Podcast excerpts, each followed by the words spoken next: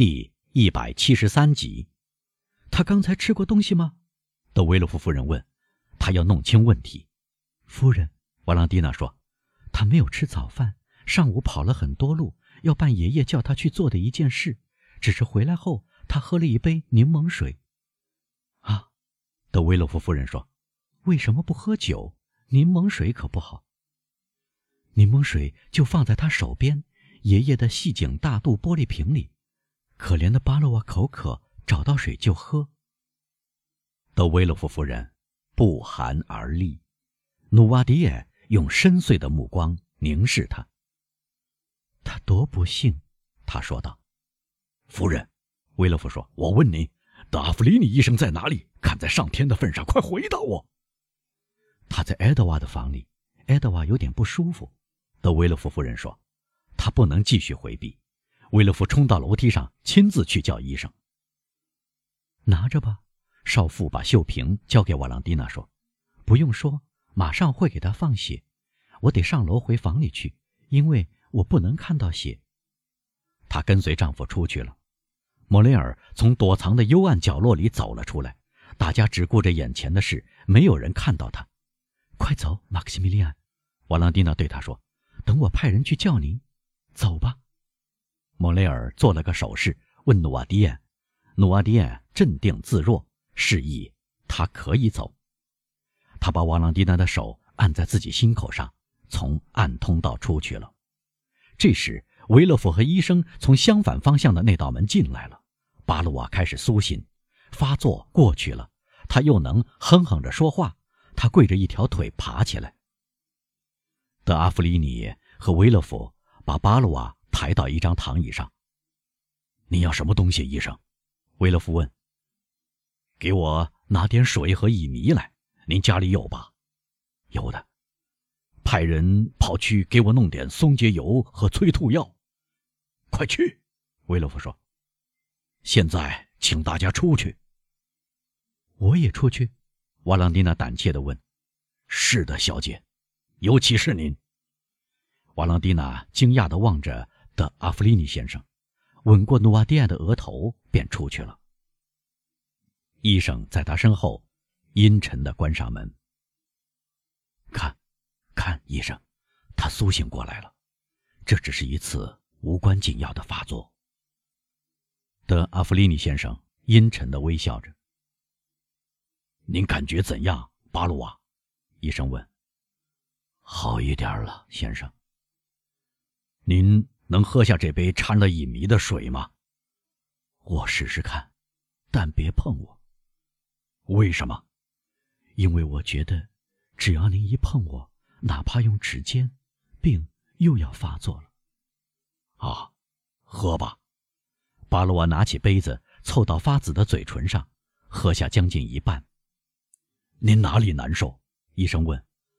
到处难受，我感到全身可怕的痉挛。您感到金星乱冒吗？是的。耳鸣吗？哦，可怕的耳鸣。什么时候得的病？刚才。很快吗？像雷劈一样。昨天没事，前天没事吗？没事。没有昏昏欲睡，没有沉重的感觉吗？没有。今天您吃了什么东西？我没吃过东西，我只不过喝了一杯努瓦迪亚先生的柠檬水。巴鲁瓦用头做了一个动作，指向努瓦迪亚。他一动不动地坐在扶手椅里，观看着这个可怕的场面，不漏掉一个动作，也不说一句话。柠檬水放在哪里？医生急忙问。在楼下的长颈大肚玻璃瓶里。在楼下什么地方？在厨房里。要我去把它拿来吗，医生？维勒夫问。不，请留在这里，设法让病人喝完这杯水。但这柠檬水，我自己去拿。达弗里尼一个箭步打开房门，冲到下人走的楼梯，差点撞翻了德维勒夫夫人。他也下楼来到厨房，他叫了一声，但阿弗里尼甚至没有留意，他的脑子里只有一个念头。跳下最后的三四级楼梯，冲进厨房，看到倒空了四分之三的那只玻璃瓶，仍然放在托盘上。他像一只老鹰扑向猎物那样猛扑了过去。他气喘吁吁地走上底楼，回到房里。德维洛夫夫人则慢悠悠地爬上通向他卧室的房间。是这只玻璃瓶吗？达芙妮问。是的，医生先生。您喝的就是这瓶柠檬水吗？我想是的。那您觉得是什么味道？一股苦味儿。医生倒了几滴柠檬水在手心里，吸入口中，漱漱口，就像品酒似的，然后把饮料投在壁炉里。却是这柠檬水，他说：“您也喝过吗，诺迪亚先生？”“是的。”老人示意。您也感到这种苦味吗？是的。啊，医生，医生，巴鲁瓦大声说：“又发作了！我的天，主啊，可怜我吧！”医生奔向病人，维勒夫，看看催吐药来了没有？维勒夫一面冲出去，一面叫道：“催吐药，催吐药拿来了吗？”没有人回答，屋子里笼罩着恐怖慌乱的气氛。如果我有办法把空气吹进他的肺部，的阿弗里尼环顾四周说：“或许有可能防止窒息，可毫无办法，毫无办法。”哦，先生，巴鲁瓦大声说：“你就让我这样死掉，不救救我吗？啊，我要死了！天哪，我要死了！拿支笔来，拿支笔来！”医生要求着。他看到桌上有一支笔。他想把笔伸进病人口里，因为病人痉挛时是吐不出来的。但病人咬紧牙关，笔插不进去。巴鲁瓦这次神经质的发作比第一次更为强烈，他从躺椅滑落到地板上，全身挺直。医生只能让他自己忍受痛苦，因为无法让他减轻痛苦。于是走向诺瓦迪亚。您感觉怎样？他匆促地低声问：“好吗？”是的，胃轻松点还是坠得慌？轻松点是的，就像吃过每个星期天我给您开的药丸那样。是的。是巴鲁瓦给您冲的柠檬水吗？是的。是您要他喝的吗？不。是德维勒夫先生？不。是夫人？不。那么是瓦朗蒂娜？是的。巴鲁瓦叹息一声，接着打一声呵欠，打得颚骨咯吱作响，这引起了德阿弗里尼的注意。他离开努瓦迪亚先生，奔到病人身边。巴鲁瓦医生说：“您能说话吗？”巴鲁瓦咕噜了几句含混不清的话：“努力一下，我的朋友。”巴鲁瓦睁开血红的眼睛：“柠檬水是谁冲的？”“是我。”“您冲好后。”就端给主人了吗？不，您把它放在了一边。放在配膳室，有人叫我。那谁拿到这里来的？瓦朗蒂娜小姐。达芙妮尼拍拍额角。